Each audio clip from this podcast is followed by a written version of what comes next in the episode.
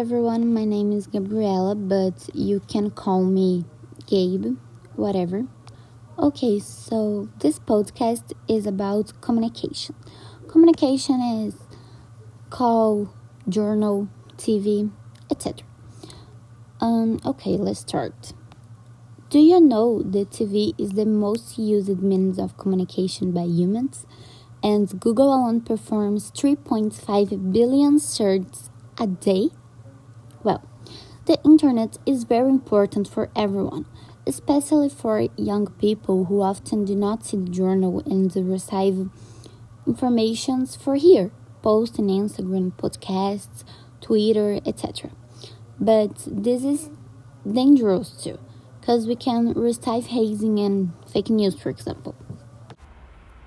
In the past, people's means of communication was very time consuming, and because of this, people were very informed.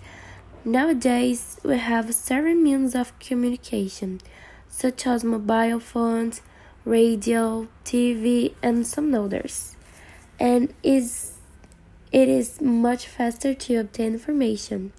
But we have to be very careful because we receive a lot of fake news all the time. We realize that the future is getting closer and closer. We have already evolved in absurd way. And from what it seems, we will evolve much more and make the media faster and safer. And what about you? What do you think is coming? We even have an Alexa who is an artificial intelligence to make our lives so easy. I'm so excited for next step.